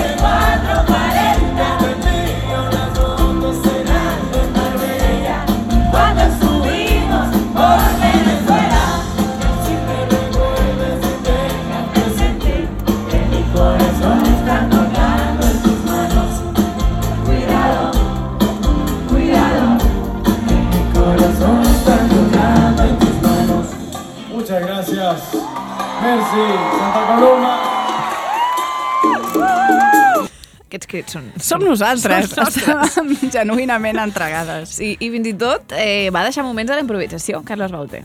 Carlos Baute aquí llegó con un montuno venezolano. Atrápame, no me dejes escapar. Estoy colgando en manos. Venezolano, atrápame, no me dejes escapar. A A més, ver, a ver. Con un qué venezolano, perquè jo no ho he entès. Diu, aquí viene Carlos Baute con un motrocón, No entès sé, jo, no venezolano. Haig d'estar de que a nivell vocal, molt bé. Sí. El delivery va estar molt bé. Tot bé, tot bé. I després va tocar una que a nosaltres ens feia il·lusió, Bueno, la, quasi la millor que té, he de dir. que era Te Regalo. Te regalo, que no se la sabia ningú. Nosaltres cridant com si fóssim presidenta del Club de Fans 1 i presidenta del Club de Fans 2. I, i la resta de la gent, bueno, apamplada completament sense cantar. Només tu i jo cantant se'ns pot sentir eh, totalment entregades.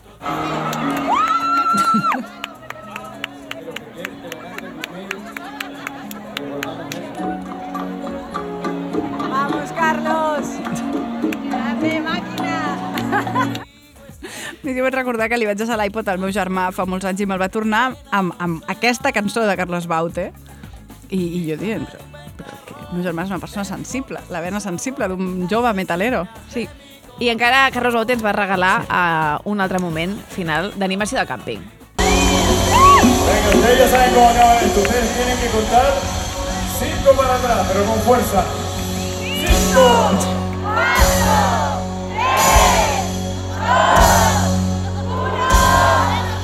Y ese grito fuerte.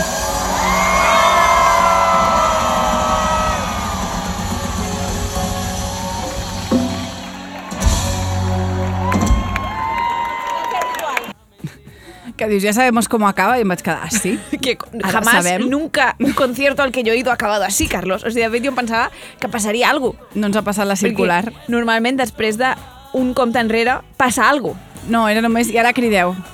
I ara feu soroll. Final. I Bueno, ja li agrada, li agrada dirigir. Sí, li agrada sí, dirigir. sí, sí. Sentim la nostra valoració a peu de pista. Finale. Ha faltat Devorándote. Però un gran concert. Érem les més motivades a 200 metres a la rodona. persones han pensat que eren mexicanes. I quan han dit Viva México hem cridat Viva. Sí, home, sí, a lo que en sigui. Viva Carlos. Estàs afònica. Sí, sí. Com si vinguessis d'un concert de l'Oreja Van Gogh. Total. No? Sí, ara de fet també estic una mica fònica, però no és que porti afònica des del concert de Carlos Baute. He tingut com... Et vas recuperar? Em vaig recuperar i després m'he tornat a caure. Bueno, desde aquí, gracias por tanto, Carlos. Y deja de subir mujeres al escenario, por favor. Oye Polo. La batucada de les ones. Ràdio Primavera Sound. Descobreix el Vibe 35 al Mercat de les Flors. Si tens entre 18 i 35 anys, aconsegueix entrades a 10 euros. Divendres 6 d'octubre, jornada especial de la mà de Ràdio Primavera Sound, amb l'espectacle This is not an act of love and resistance, d'Aina Alegre, una peça de dansa molt actual amb nou dones i música en directe. A més, prefunció amb els podcasts en viu de la Trinae i Plaers de ma vida i sessió amb el Colmado DJ. No et perdis aquesta gran nit al Mercat de les Flors. Benvingudes a la gala quinzenal de la Caspa. Comencen els Premis Bertín, patrocinats per la misèria humana.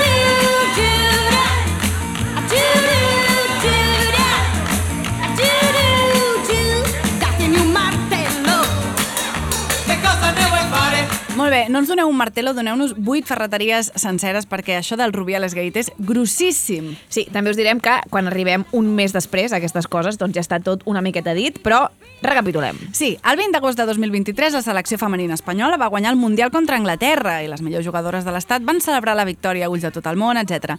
Però d'entrada ja en faltaven unes quantes. Faltaven Mapi León, Sandra Paños, Laia Alexandri, Patrick Guijarro, Claudia Pina, Lola Gallardo, Ainhoa Moraza, Nerea Izaguirre i Amayur Sarriegui, que es van negar a anar. Per què? Per què? No? Pues per una cosa que vam explicar magistralment al Sí. tercer Bertín de l'episodi 37 d'Oye Polo i RPF Records. Tampoc podem ara explicar-ho un altre cop amb tots els detalls perquè hi ha tanta tela que no acabaríem mai. El resum és que ja hi havia hagut malestar intern i desatès per culpa de la direcció i de l'entrenador Jorge Vilda, fins al punt de fer renunciar a totes aquestes futbolistes a la que és la màxima fita possible de la seva trajectòria professional.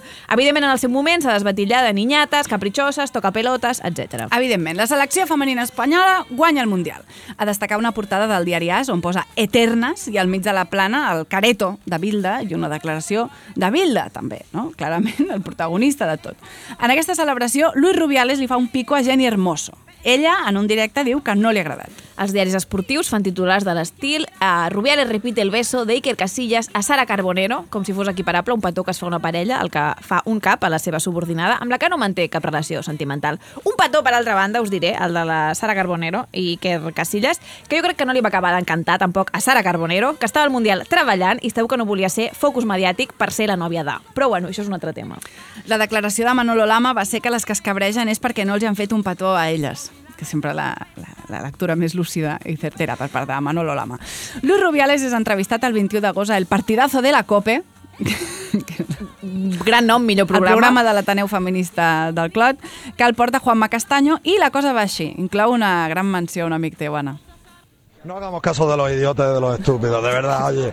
Eh, un pico de, de- de dos amigos celebrando algo, que ha habido más y que hayan, no, no míos, pero de otra gente, de verdad. No estamos para para gilipolleces, de verdad, Juanma. Yo con todo lo que he pasado, más gilipolleces y más tontos del culo, no. De verdad, vamos a disfrutar de lo bueno y ni me comentéis cosas de, de, pringados que no saben ver lo positivo, Vale, verdad. vale, vale. No, no, como respuesta no está mal. está bien. Eh, No, es que es, que, es, que, es que estupidez, No, yo- ya, yo- ¿sabes? Es que, pienso es que lo una cosa que tiene- no tiene ninguna maldad, que es una tontería, de verdad, es que, que, se- que haya gente que, que pierda el tiempo en esto, siendo campeón del mundo. Oye, si hay tontos, porque sigan con sus tonterías, yo paso, sí, paso no, de eso. Hay más tontos que ventanas, que dice Herrera, sí, sí. Pues sí, hay más, más tontos que ventanas, pero no le hagamos caso a los tontos. Vamos a hacer caso a los que no son tontos. Vale, vale, vale, perfecto. Pues los que no son tontos están celebrándolo en la calle. Eh, Pues eso es, que viva España, que, que, que tenemos a las mejores del mundo y es de eso de lo que hablar, no de, no, no de otras cosas. Yo estoy muy feliz y de verdad contento de que con una amiga lo celebre dándole un pico y con otro dándole Claro que sí. eh, un Que- abrazo que sí, que y lo sí. que haga falta. Pero si yo pienso lo mismo, felices. que yo pienso lo mismo. entonces- pero si le hago una entrevista hoy y no le pregunto por esto, dirán, pero este castaño es un gilipollas que no se atreve a preguntarle. Claro. Yo... Pues ya está, tú no eres gilipollas, pero los que dicen que eso sí. Tot això, a dia d'avui, Juanma Castaño ha rectificat. Ha dit, claro, a medida que fueron pasando las cosas, yo ya vi que a lo mejor me había equivocado. Però en aquell moment estaven els dos, vamos, remant en el caiac de, de tirar cap endavant. A medida que va la conversació, Juanma, perquè al principi ha fet un riure nerviós que jo he pensat Oye, potser no sap com sortir d'això. No, no, No, no, t'he no, t'he no, vist no. molt embrancat en aquesta causa dels Rubiales. Qüestió, 23 d'agost. Josep Borrell, el que faltava pel duro, declara a Televisión Española que ahora son nuestras mujeres las que están aprendiendo a jugar al fútbol tan bien como los hombres. Clar que sí. El 25 d'agost Rubiales va sortir a l'assemblea de la Real Federación Española de Fútbol a explicar com havia anat la situació entre ell i Jenny Hermoso. Y en el momento en el que apareció Jenny, ella me levantó a mí del suelo, me cogió pues, por las caderas, por las piernas, no recuerdo bien, me levantó del suelo, que casi nos caemos, y al dejarme en el suelo, nos abrazamos. Ella fue la que me subió en brazos y me acercó a su cuerpo. Nos abrazamos y yo le dije, olvídate del penalti. Ha estado fantástica y sin ti no hubiéramos ganado este mundial. Ella me contestó, eres un crack. Y yo le dije, un piquito, y ella me dijo, vale. Tota aquesta mena de novel·la pseudoeròtica que s'ha muntat, que allò, al vídeo, al vídeo es veu, són 3 segons, no passa tot això. No hi ha temps material que passi tot això i no passa. Què és aquest fanfic que s'ha que s'ha escrit a Wordpad? Si us plau, Rubiales. Total, després diu que no, que no dimite, que no dimite i l'aplaudeixen tothom i, bueno, acusa les falses feministes i denuncia un asesinato social contra su persona. I un moment molt interessant és quan li diu a Bilda en aquest discurs hemos pasado por mucho en estos años. Tú has pasado lo mismo que lo que me están haciendo ahora a mí. És a dir, reconeix públicament que l'ha encobert, bàsicament. Per, perquè l'afer Bilda ha quedat amb 15 jugadores sense anar a la selecció, però no amb Bilda declarant el lloc. En aquell moment, però ja no avancem esdeveniments. Spoiler. L'anterior seleccionador espanyol, Ignacio Quereda, el 2008, els va dir a una convocatòria que volia erradicar el lesbianisme de la selecció espanyola i els mals hàbits. No sé per què. Si no és que són el mateix. Això t'anava no? a dir, perquè puntualitzes, no? I llavors les jugadores portaven anys denunciant que era un masclista, un homòfob, que havia tocat jugadores com Alicia Fuentes i que a més era un incompetent. És a dir, a veure, a banda de tot això, si us interessa la part futbolística, tampoc ho està fent bé. I a tothom els hi va ser igual. Tornem. Tornem a Jenny Hermoso, fa un comunicat dient que el que ha explicat Rubiales, tota la pel·li que te has montado, és mentida. Diu, me sentí vulnerable y víctima de una agresión sin ningún tipo de consentimiento. Què, què deu voler dir, no, Jenny Hermoso? Tan crítiques sempre les dones. La RFEF publica un seguit d'imatges que suposadament desmenteixen les paraules d'Hermoso i amenaça amb accions legals per defensar l'honorabilitat del seu president. Mentrestant, sorgeixen mostres de suport a Jenny Hermoso i el hashtag Se acabó es fa trending topic arreu del món, amb tot de dones, aprofitant també per denunciar situacions d'assetjament en, en entorn laboral per part dels seus caps, no? agressions que sempre s'havien considerat tonteries sense importància i que no havien denunciat per por a vergonya i a ser qüestionades. Entre les mostres de suport, la de Natalie Portman. De sobte, així com t'apareix Josep Borrell, en aquesta història també t'apareix Natalie Portman. Està bé tenir-la al nostre bàndol i que l'altre estigui... Josep Borrell ja dona pistes. Totalment. És el, la prova del cotó. Tu tires Natalie Portman i Josep Borrell i mira on es posen. 29 d'agost, l'Ara publica en exclusiva que Rubiales va prohibir un partit amistós de la selecció catalana femenina perquè hi anaven a jugar algunes protagonistes del motiu de les 15. És a dir, aquests, aquests éssers estaven afectant molt negativament aquestes futbolistes des de feia molts anys i ningú sabia res i la gent no tenia ni idea i si, si ho sabien els era igual. O sigui, que es coneix com a persecució. Bàsicament. 3 de setembre, l'ABC publica el següent titular. Jenny Hermoso, localizada en Marbella, comiéndose un helado de turrón y chocolate blanco. Que no li soni ni un Pulitzer, eh? És que jo, perdoneu-me si no puc llegir això sense riure. Clar, com si la teva reacció després d'una agressió determinés el teu estatus de víctima no? i no el simple fet d'haver rebut una agressió, sigui quina sigui la teva actitud, encara que no encaixi en el seu manual de la víctima perfecta. 4 de setembre, Rubiales tuiteja una escena de Marlisa Pereaude. Veus que no, no ha portat res de bo aquella sèrie. Un compte que ja no existeix, evidentment el de Luis Rubiales, però en aquell moment va decidir que si una, una declaració havia de fer a l'esfera pública era pujar una escena de Merlisa Pereaude que parla sobre la pressió de grup, com si la gent estigués acusant-lo només perquè la resta ho està fent també. 4 de setembre, els capitans de la selecció espanyola emeten un comunicat per condemnar el comportament de Rubiales. Tard i malament? Confirmem, tard i malament. Que aquí ja estem amb l'helado de turrón, Ja. no? Capitanes, que aquí ja estem a altres coses. En fi. 5 de setembre, la Real Federació Espanyola de Futbol emet un comunicat on es desmarca de l'actuació de Rubiales i demana disculpes al món del futbol. Al món del futbol. Al món del futbol. Anda, així. I a la societat. A grosso modo. A l'univers. Mm. Perdó. 5 de setembre, Bilda és destituït com a entrenador de la selecció i el substitueix Montse Tomé, la primera dona que ocupa aquest càrrec, i Bilda diu que ha estat injustament cessat. Home, pues què ha de dir? I també ha dit que Jenny Hermoso, que ja sabrà ella lo que ha dicho i per què lo ha dicho, però que... En fi, sembla que anem cap a algun lloc al final gràcies a aquestes niñates tocapelotes amargades i gràcies també a la reacció social, perquè si les deixem soles, doncs tampoc es van lloc. Mentrestant, Alexia Putelles cobra menys que el jugador pitjor pagat de la Lliga masculina i el jugador pitjor pagat del Barça cobra més que totes les jugadores del mateix club.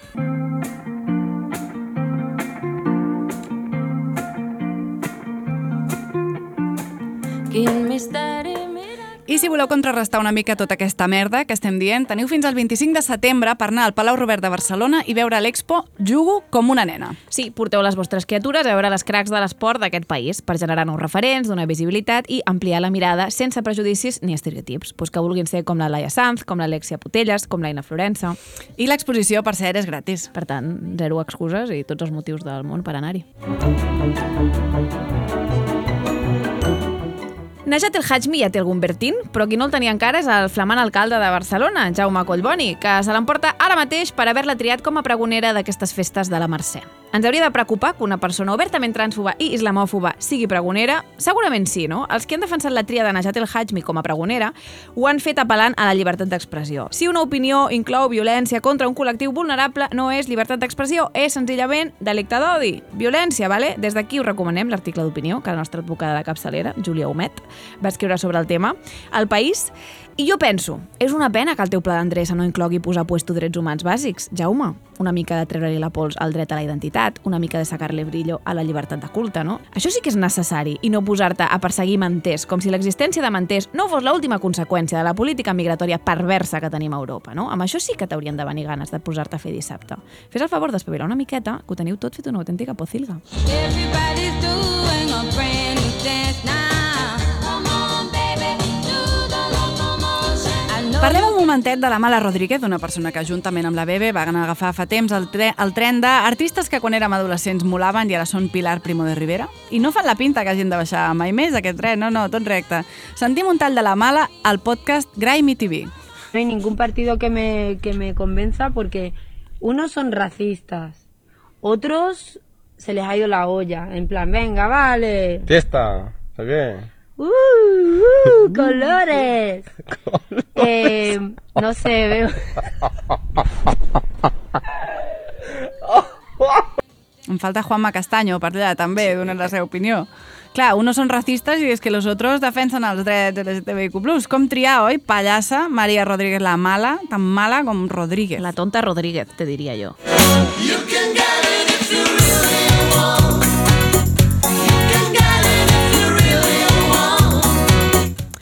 Cristina Pedroche penja un vídeo a Instagram ensenyant el seu cos tres setmanes després de parir. Aquí no hay suerte ni milagros, hay mucha preparación antes y durante el embarazo.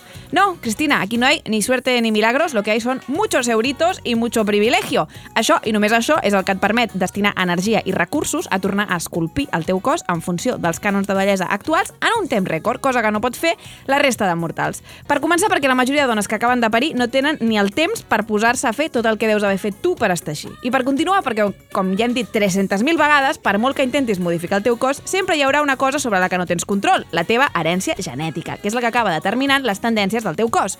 I el teu exemple de merda només posa més pressió sobre totes les dones que es compararan amb tu i creuran que si no han assolit els teus objectius és perquè no s'hi han esforçat prou i que posaran el focus en qüestions estètiques quan el que haurien de poder fer és adaptar-se a la maternitat i gaudir-la tranquil·lament. You can get it if you really want. Sí, if you really want to spend a lot of money and show your privilege, reina mia. You into the unknown.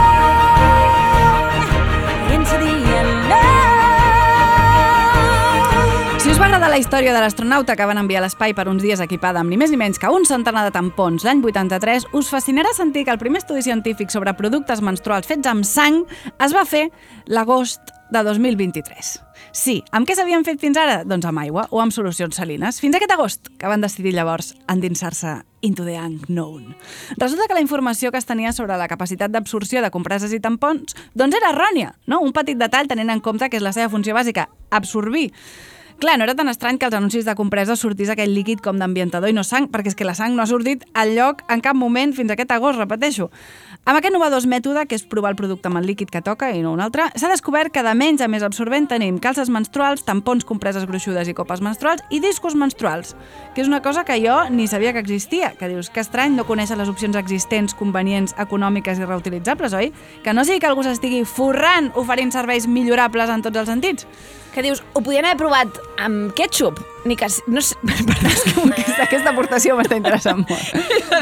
A, a, a la punt, la punt que necessitava aquesta qüestió. Fa rato que em volia interrompre.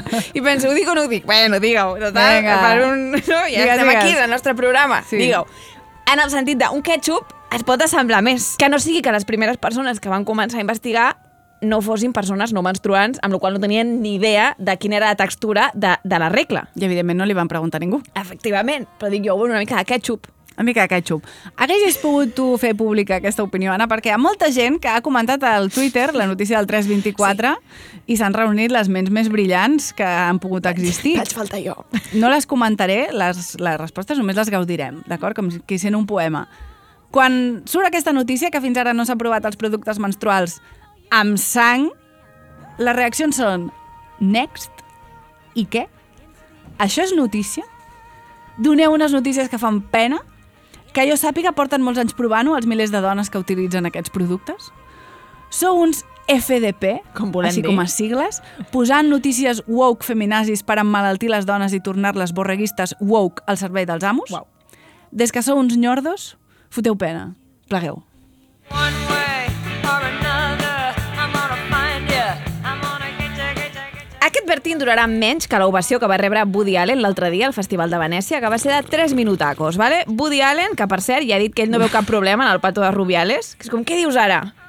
No? Per si algú encara dubtava de si era una agressió o no, doncs va haver un autèntic cinturó negre de la pedofília per confirmar-nos-ho. Mm. Gràcies, Woody.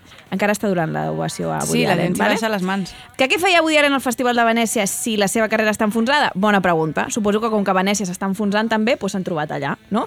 Segueixen aplaudint. El festival va justificar la seva presència alegant que Woody Allen va estar sota escrutini judicial dues vegades a finals dels 90, que ella va ser absolt i que no veuen on hi ha el problema aquí. Molt bé impecable. I llavors quina és I llavors quina és l'excusa amb Roman Polanski, a qui també heu convidat com a cap de cartell i que està condemnat i perseguit per la justícia estatunidenca? Venice Film Festival. Que no sigui que, en el fons, us la suda que siguin dos abusadors de Tomo i Lomo i l'únic que voleu és fer-vos palles amb les pel·lis dels vostres amiguets. Continuen aplaudint. Soy peligrosa, belluga como osa, no soy pilonga, mueve la mondonga. Soy peligrosa, tengo la inglés famosa, no soy pilonga, dale, dale comba. No voy de... Crònica dels fets. Una cambrera del xiringuito Caliua de Badalona fa la seva feina en tirants. Un client es queixa al local perquè la cambrera té pèls a les aixelles. La direcció li diu a la cambrera que es posi màniga curta o es depili. La cambrera, pressionada, es depila i després doncs, se n'adona que no està conforme i es queixa per aquesta discriminació. Altres companys de la cambrera també treballen en tirants, però com que això no molesta ningú, doncs mai ha estat un problema, no? L'empresa la fa fora, segons ells, per conducta conflictiva. A veure, és discriminació, vull dir, com que no hi ha debat, Anna, perquè aquí tu i jo estem d'acord, i tothom que ens senti també, t'he portat el millor comentari de la notícia al periòdico, que és com anar baixant. El comentari de notícia ja és un terreny pantanós. Comentari de notícia al periòdico, allà hi ha la millor gent, et diré. Visto y no visto. Diu, Movimiento LGTBI, Sindicato CNT, veo a las de la CUP por medio. La señorita Gabriel en España iba totalmente desaliñada, pero cuando se fue a Suiza a trabajar, bien que se acicaló y se puso presentable. Así es que las dejamos pasar todas con el buenismo. Comentaris de fa un mes. Aquesta persona encara no ha superat Anna Gabriel. Anem. Es mi destino, mi misión. De la usuaria Elena Pastor Ramón. A raíz de lo que ha pasado en el Mundial, me vino a la memoria que hace unos 15 años existió una página web que subía fotos de los culos de las bibliotecarias y documentalistas que el autor conocía en diferentes congresos. Heu? articulitos.com, nada más y nada menos, que li va posar de nom a la web, el tio Fiera, articulitos.com. Articulitos, vale? culitos. Culitos. Que aquí és el tio Fiera, no? Tomàs Baget, enginyer i documentalista, una persona que té entrada a la Viquipèdia, que he vist que alguns de vosaltres seguiu encara a Twitter, per si voleu fer neteja. Tot i que la web articulitos.com ja no existeix i ja no es poden veure les imatges que hi havia penjades, sí que queden vestigis del missatge que et donava la benvinguda a articulitos.com. No supero articulitos, eh? Esta web es un homenaje aparentemente superficial y mundano a esta simpática parte del cuerpo de la mujer, conocida según el ángulo y el enfoque por culo, pompis, pubis, vagina, chichi y miles de variantes que no viene a cuento listar, pues de momento no pienso hacer ningún tesaurus especializado. Esa parte también, esa parte bien envuelta y resaltada por insinuantes prendas tales como velos, pantalones, bañadores, bragas, faldas, pareos, etc., aparece todavía más misteriosa y atractiva. Pero también es mi homenaje de admiración profunda con todas las consecuencias de compromiso feminista personal a que ello me implica a lo milagroso que puede suceder dentro de ese espacio, fuente de placer y de vida, símbolo mágico de la continuidad de nuestra especie. Vaya cojonazos que tienes, Tomàs. I quant de temps lliure? Perquè et dic jo que està allà a casa seva picant aquesta merda... Que no s'ha acabat. Que no s'ha acabat. Porque diu, cada una de estas fotos pretende ser un pequeño estímulo erótico, un poquito de sal y pimienta para nuestras la vidas. Queda a cargo de la imaginación y del saber hacer del internauta visitante todo el resto, que no és poco. El saber hacer del internauta visitante que sempre ens hem pogut fiar històricament, Tomàs, com tu sabràs com a feminista que ets. Què més trobem a la web? Copyright Notice, ¿vale? Es un apartat que Pido perdón en especial a mis colegas bibliotecarios documentalistas por la licencia que me he tomado, pero en esta web no ha entrado el copyright, ni el copyleft, ni el Creative Commons, ni nada civilizado en relación con la propiedad intelectual ni la privacidad de las personas. Alguna de las fotos se ha obtenido fraudulentamente, con desconocimiento y o sin permiso de las propietarias, o simplemente se han pirateado escogiéndolas de entre decenas de otros sitios en la selva de Internet. El carácter furtivo de algunas instantáneas hace que la calidad a veces no sea muy buena, no? Disclaimer, disculpes, de que no hi hagi tot el píxel possible, no? Sempre està bé que algú reconegui públicament que ha Sí. robat fotos de dones per explotar-les amb caràcter sexual, suposo de cara a agilitzar els tràmits judicials i de papeleo, no? Atenció perquè acaba aquest copyright notice dient, por supuesto, todo el mundo puede bajarse lo que le apetezca. Obrir la veda, Home. no? A que creïs el teu propi catàleg, el teu ordinador, incentivant-te, no sé, a fer un àlbum Hoffman d'articulitos.com, per què no? Segueixo o no segueixo? Sí. Dedica... Perquè és que hi ha dedicatòria.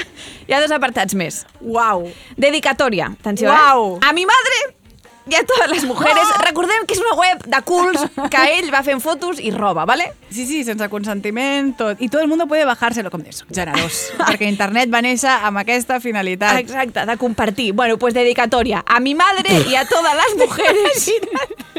que apareixes un crio i va, quan és gran va fotre aquesta merda de web i te la dedica. És que, que riem de nervis, de veritat. O sigui, a mi madre y a todas las mujeres que por las nefastas y absurdas represiones católicas no pusieron no pudieron disfrutar de una de las maravillas de este mundo que es el sexo. También mi repudio a los cercenantes prácticas religiosas antinaturales como la ablación y el celibato, que suponen un total desprecio a ese don que su Dios ha dado a los creyentes. Aprovecho para denunciar las muchas mentiras sobre sexo que en mi niñez y juventud tuve que aguantar por parte de los curas neuróticos y obsesos de la Iglesia católica, la fiel aliada del franquismo. Nunca voy a perdonarles el sufrimiento y el daño que me causaron. Com podem haver arribat aquí des d'articulitos.com i que dalt posa culitos.ca? També hi ha crítica social, com veus, amb, amb perspectiva històrica i de gènere, clarament, no només agraïment a la seva mare per haver-lo parit un gran, un gran bé a la humanitat. Mm. I bueno, per si tenies dubtes, i amb la introducció no n'hi hagués prou, hi ha la- l'apartat ¿Por què esta web? Perquè pot ser que ens ho estiguem preguntant Pregunta totes. pertinent, sí. No? Tomàs Baget diu un hobby como otro. No, mira, no. Per un que hobby ho piquis i posis enter, puny a part, no ho fa més veritat. Un hobby fuera de la legalidad, un hobby que es básicamente agresión. No és fer puzzles o muntar aquest despropòsit No, de no web, és, no és macramé, no és apuntar-te a cuina, ni a un can coral, no és això, vale? no és això, és robar imatges de dones, eh, és, és assetjament sexual, Tomàs, vale? Bueno, un hobby como otro. Soy un viejo verde. Alguna, alguna alarma li sona a ella, a la seva cocorota. Soy un viejo verde. Si no lo soy ya, espero que a medida que cumpla años lo vaya siendo, porque estos gustos los tengo desde los 13 años o así y de momento sigo con la misma afición. No veo la razón para cambiar y yo no tengo la culpa de hacerme mayor. Hay mucho cliché, mucho estereotipo y mucha hipocresía por ahí. Al que me llame viejo verde solo le contestaré que ya le llegará su turno, si no se muere antes. Una amiga miró esta web y dijo, me parece algo denigrante que los hombres se fijen en el culo como la parte más interesante de la mujer. Sin embargo, añadió, pero por otro lado te diré que todo lo relacionado con la sexualidad sana de cada individuo me parece bien y necesario. Así que te deseo suerte con tu alter ego en la red. Y respecto y respecto a si perjudicará y respecto a si te perjudicará de cara a la profesión, pues puede, porque estamos rodeados de reprimidos cotillas. Mm, bueno, ni que decir cabe que aquesta amiga se l'ha inventat ell i és el tercer alter ego. O És Santi Balmes explicant d'on surt el nom, però, però explicant que, que, que no està que estàs fent. Para acabar, yo no creo que el culo sea la parte más interesante de una mujer, ni muchísimo menos. Me tengo por muy feminista y admiro a las mujeres por su visión amplia y su gran capacidad multidimensional. Pero no me avergüenzo de estar biológicamente fabricado y programado para que me gusten todos los atributos femeninos. bueno, inc increïble. Increïble. Tomàs. Certament. Bueno, veient, això és de fa uns anys. Que ens, ha dit, ens han dit con gran capacitat multidimensional, Anna. Has vist? com si fossin persones. Tu quantes dimensions domines? Buah, jo, moltes. Tres o quatre, jo tranquil·lament. Enviaré una foto al meu cul al Tomàs per veure si vol penjar una versió nova d'aquesta web. Li pots un DM de Twitter, està allà, està allà. Ah, clar, veient la magnitud de la tragèdia, i s'ha de dir que han passat uns anys des d'aquesta web, pues, el propi Tomàs va treure el cap a Twitter per demanar disculpes, ¿no? Tomàs, Tomàs Baget diu Gracias a todos y todas los que me habéis enviado mensajes de apoyo. Entiendo perfectamente que lo hayáis hecho públicamente, pero todo este holgorio no me afecta porque no tengo que avergonzarme de absolutamente nada. Ah, no! No eren disculpes. Uh, que a sobre no veu cap problema amb el tema. Bueno, esperarem a veure què ens diu Woody Allen, no? Sí. perquè jo fins que ell no es pronuncia pues no m'atreveixo a dir res. Titular, l'Ajuntament del Bondón, Granada, regala per les festes licor als homes i una velleta a les dones. Una barbaritat. Donar una velleta i ja està, no? sense cap mostra gratuïta de producte per netejar ni res. Així no és com es dona suport a les dones. Anna, no anirem enlloc. L'alcalde del PSOE ha demanat disculpes per aquesta campanya, m'atreveixo a dir-li campanya, però és que realment ha dit que els regals eren inapropiats bueno. i que revisaran tots els protocols d'igualtat perquè això no torni a passar. Que dius, és que no és, no és... Aquí ja no és una qüestió de protocols, és que estan al mando una panda de lerdos que semblen trets d'un puto còmic de Mortadelo i Filemón. O sigui, aquest és el problema.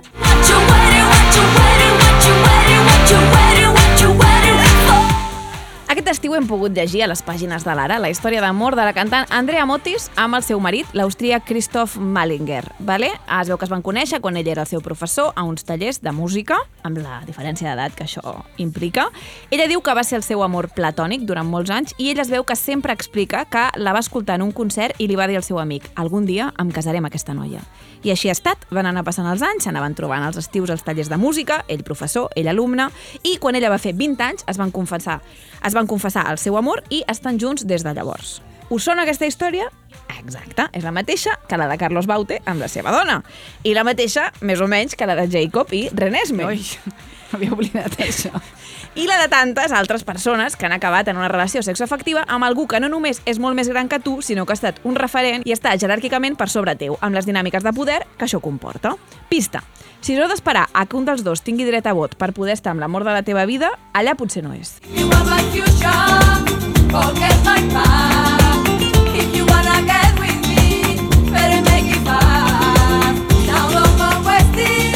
I ara sí que sí, fins aquí, gràcies a Ràdio Primavera Sound, al Rob Roman, a la Júlia Barceló, Vendimianta, per posar la veu a aquest programa. Moltes gràcies també a l'Helena Carazo pel gràfic design i a Carlos Baute i Tomàs Baiget per estar liderant aquesta lluita tan xatxipiruli que és el feminisme. Gràcies. I fins aviat. Adeu. És més difícil el que sembla, eh? Oye, Polo.